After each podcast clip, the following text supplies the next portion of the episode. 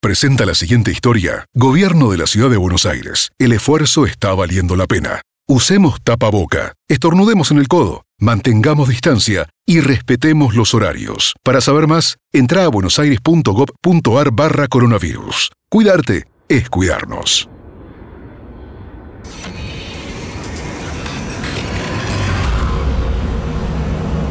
Muy buenos días, señoras y señores pasajeros.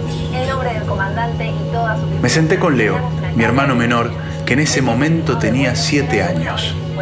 Lo convencí de que viajara del lado de la ventanilla explicándole que no podía perderse el paisaje caribeño, que visto desde arriba era una belleza y él, confiado, aceptó gustoso. Bueno, está bien, me siento acá. Un traqueteo y luego un sonido a motor gastado de camión avisaba que nos comenzábamos a elevar.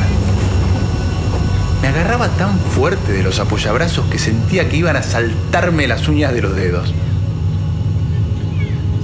Cuando nos estabilizamos en la altura, destrabé una bocanada de ansiedad y comencé a imaginar las playas de harina, el mar turquesa y las palmeras con sus hojas derrumbadas por la falta de viento.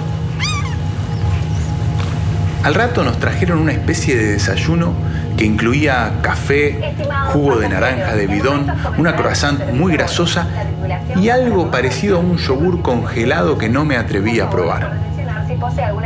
Me comí la medialuna gigante de Leo también. Muchísimas gracias por su atención. Una monja sentada al otro lado del pasillo tenía migas sobre un crucifijo que colgaba en medio de dos montañas nevadas.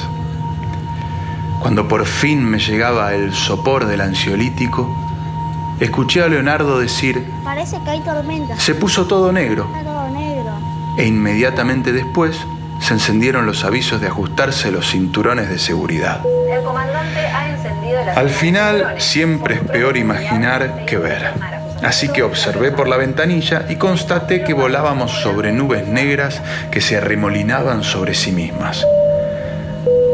Cada pocos segundos todo encandecía, como si el cielo estuviera iluminado por potentes luces estroboscópicas. ¿Está lloviendo abajo? ¿Llueve abajo? Me preguntó Leo con una voz entrecortada. Le contesté que sí, pero que no se preocupara, que en esa zona llovía cada dos por tres. Y luego, el piloto avisó por parlante que volábamos sobre San Juan de Puerto Rico, que en minutos comenzaría el descenso y que íbamos a atravesar una tormenta. Dentro de la aeronave el silencio era abrumador.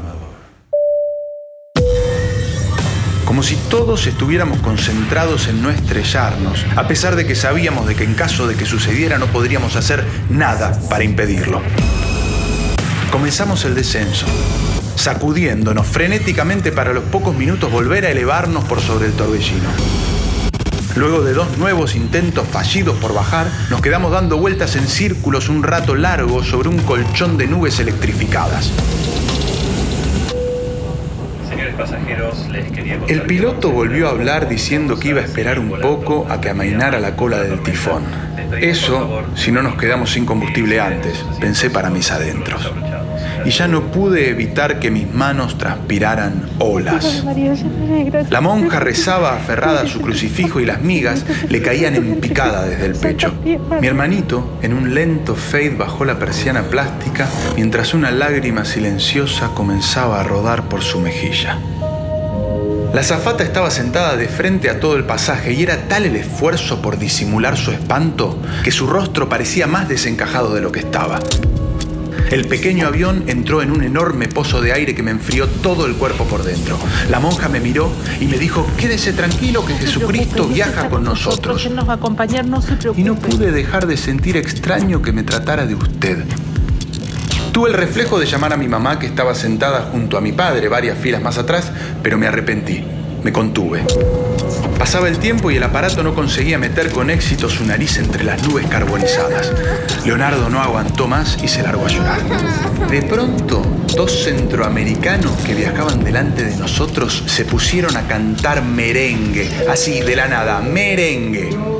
A mí me pareció muy desubicado y estaba dispuesto a decírselos, pero si abría la boca yo también me iba a descoser en llanto y no se iba a ver tan natural como en mi hermano, que era apenas un niño. Pero el clima, al menos dentro del avión, poco a poco comenzó a mejorar, gracias al ritmo alegre de las canciones de los músicos, quienes mientras hacían percusión contra los asientos, los bolsos de mano, las ventanillas, nos pedían que cantemos junto a ellos un pegadizo coro. Algunos pasajeros se sumaban tímidos y de esa manera descargaban tensiones, pero yo tenía el cuello duro y la garganta seca. Y Leo ya no lloraba, sino que soltaba unos chillidos como de chancho. Uno de los del merengue, desobedeciendo la orden de no sacarse el cinturón, se dio vuelta y arrodillado sobre su asiento nos miró con una sonrisa que parecía un piano. Y de manera amigable le dijo a mi hermanito, Oye chico, trajiste las hojotas. Oye chico, trajiste las hojotas. Las palabras hojotas y trajiste en boca del músico sonaban con la letra J como una H aspirada. Leo dejó de gritar y me miró sin entender. Y el músico repitió, sí, la jojota, para darle a los tiburones cuando caigamos en el agua. Cuando caigamos al agua. Y empezó a hacer mímica de pegar chancletazos en el aire.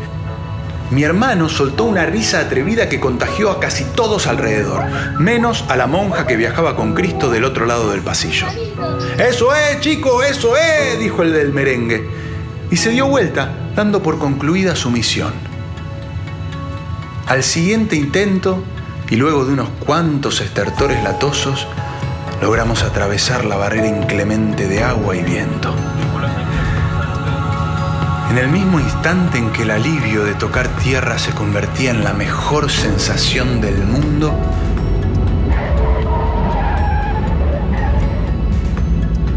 busqué al alegre músico de las Jotas para agradecerle.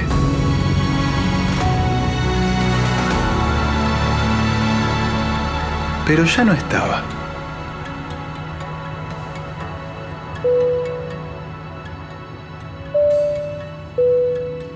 Presentó esta historia Gobierno de la Ciudad de Buenos Aires. El esfuerzo está valiendo la pena. Usemos tapaboca, estornudemos en el codo, mantengamos distancia y respetemos los horarios. Para saber más, entra a buenosaires.gov.ar barra coronavirus. Cuidarte es cuidarnos. Casa Radio. Casa Radio. Con Andy Kuznetsov Hernán Casiari. y gran elenco de reconocidos artistas. Casa Radio. Todos los lunes, 22 horas. Pasa, acomodate. Esta es tu Casa Radio. Otras historias vas a escuchar en el aire de Metro 95.1. Sonido urbano.